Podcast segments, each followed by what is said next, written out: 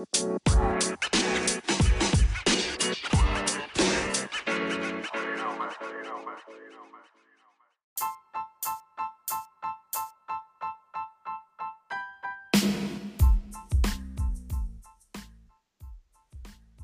los de mi época nos gustaba mucho ver la lucha de entretenimiento, SmackDown y Raw de la WWE. Personajes como La Roca, Triple H, los hermanos Hardy, Undertaker, Kane y varios más. A pesar que sabíamos que era toda una actuación, lo disfrutábamos igual. Pero uno nunca esperó prender la televisión para ver un partido del Mundial y terminar siendo espectador de una batalla campal que de fake no tuvo nada.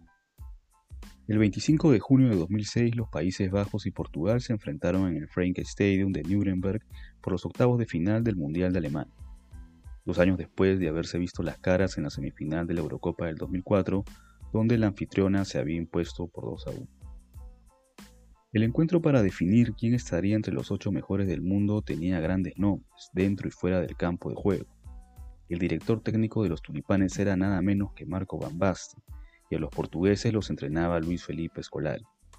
Uno hubiese esperado un duelo donde la técnica y la elegancia proliferaran, además por la cantidad de figuras como Edwin van der Sar, Giovanni van Bronckhorst, Mark van Bommel, Wesley Schneider, Arjen Robben, Robin van Persie y Ruth van Nistelrooy, que fue al banco.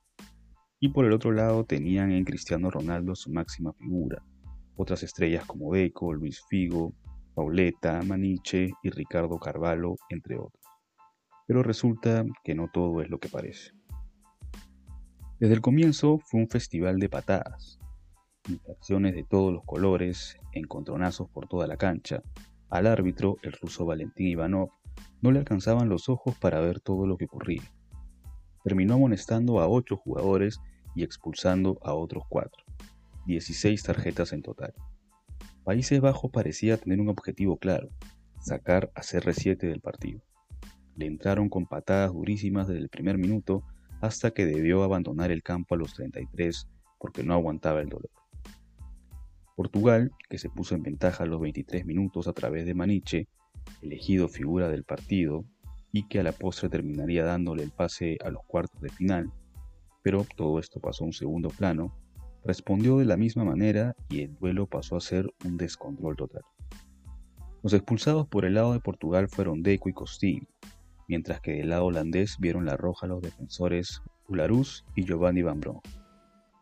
Existe una imagen famosa de Deco y Van Bronckhorst, compañeros en el Barcelona por ese entonces, discutiendo sobre el partido. Un comentarista británico bautizó ese momento como el rincón de los chicos malos.